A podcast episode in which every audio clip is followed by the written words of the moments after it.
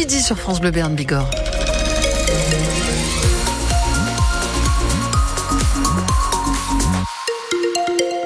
Une météo froide mais belle. Le soleil est un peu partout en Bigorre et en Berne. Je vous en parle après le journal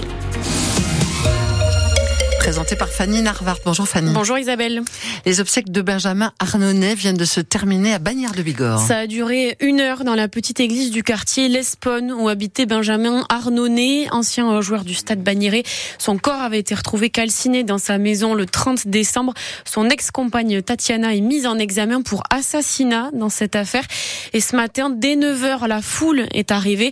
Manon Clavry, vous avez assisté aux obsèques et il y avait vraiment beaucoup de monde. Ouais, on sait que Benjamin aimait la chasse, le rugby, le vélo. Eh bien, il y avait des chasseurs, il y avait des joueurs euh, de rugby de Tarbes, puisqu'il a commencé au Stadeau, et de Bagnères aussi, où il venait d'arrêter de jouer pour reprendre la ferme familiale ici à l'Espone. Et puis, il y avait des amateurs de vélo. En fait, il y avait plus de monde à l'extérieur de l'église qu'à l'intérieur, puisque c'est une toute petite église, hein, une église de hameau, quelques dizaines de places. Et dehors, il y avait plusieurs centaines de personnes.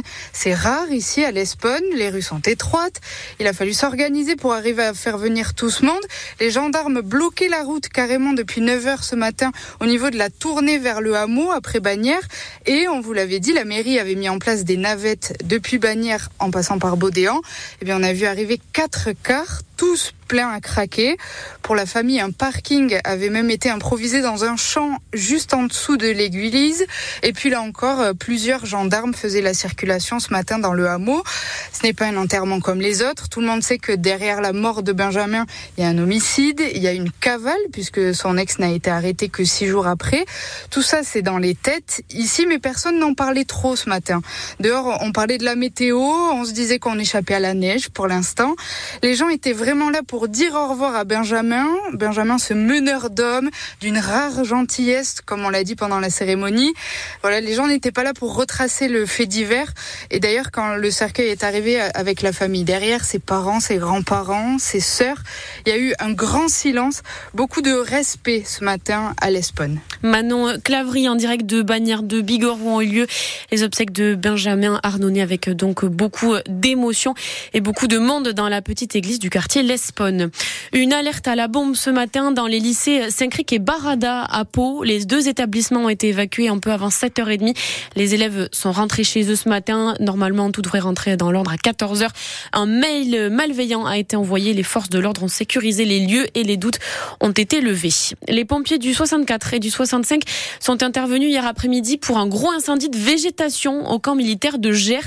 25 hectares d'herbes hautes ont brûlé. Il n'y a pas eu de blessés, mais il a fallu de gros moyens et tout l'après-midi pour éteindre le feu. D'après euh, les gendarmes, c'est un tir qui a provoqué l'incendie qui a pris euh, tout de suite à cause des rafales de vent. Une paloise de 52 ans poursuivie pour des vols de bijoux dans un EHPAD. Elle était salariée de l'établissement et a volé des bijoux qui appartenaient à des pensionnaires. Elle a été interpellée mercredi et a été placée sous contrôle judiciaire. Elle sera jugée en juillet. Et puis les agriculteurs en colère bloquent toujours la 64 entre Toulouse et Tarbes. L'autoroute est bloquée dans les deux sens depuis hier soir au niveau de Carbone en Haute-Garonne. Les agriculteurs dénoncent une surcharge de travail et une hausse des taxes. Une dizaine d'agriculteurs a campé toute la nuit. Ils ont été relevés par leurs collègues ce matin. Bertrand Loup, éleveur de vaches à viande à Boulogne-sur-Gesse, a passé la nuit sur place. C'est parti sur euh, un coup de colère euh, mardi dernier parce qu'on n'a pas été entendu lors de la grosse manifestation à Toulouse. En deux jours, euh, on s'est mis en ordre de bataille derrière Jérôme Bail. C'est vraiment une mouvance d'agriculteurs sans bannière qui est là pour en fait ben, toute la profession et remonter le plus de monde possible. En fait, on a le support des syndicats, mais nous, ce qu'on veut, c'est euh, maintenant, on ne parle plus de bannière ou de quoi que ce soit. On est en état d'urgence, on n'est pas forcément soutenu par les gens par qui on pensait être soutenu. Donc euh, on a dit on prend les choses en main, on y part et, puis on voit que ça fait tache d'huile parce que dans les autres départements ça part aussi. Il y a des mouvements un peu partout, ça nous galvanise et euh, on n'est pas prêt d'arrêter, il va falloir venir nous voir ici sous le pont de carbone. Chez nous, en Bernay, en Bigorre, les agriculteurs en colère avaient aussi euh, manifesté en retournant les panneaux à l'entrée des communes cet automne. Il y en a encore un peu partout en Berne et en Bigorre. 36 magasins du groupe Pimki vont fermer cette année, notamment euh, ceux du Lescar de, dans la galerie Carrefour et celui de Tarbes rue Maréchal Foch. On ne connaît pas encore la date de fermeture. Déjà l'an dernier, 23 magasins avaient dû baisser le rideau. Un plan de sauvegarde avait été lancé par euh, les actionnaires. De l'inquiétude aussi du côté des galeries Lafayette, toujours pas fixées sur leur sort Une audience avait lieu hier devant le tribunal de commerce de Bordeaux pour parler du plan de sauvegarde.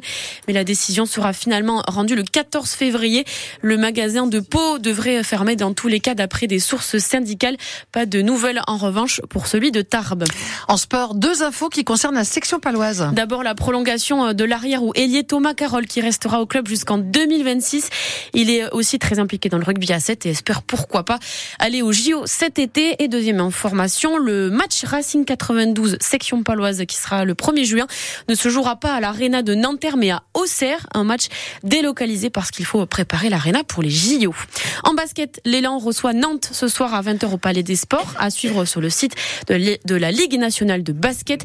Et puis on connaît les noms des quatre palois qui vont porter la flamme olympique le 20 mai prochain. Il y aura la paratriathlète Ahmed Ahmed Andalousi, Marjorie Delassus qui va au jeu en canoë slalom, la reine de la course à pied Jocelyne Poli et le tennisman de Bois-Bezin Jérémy Chardy.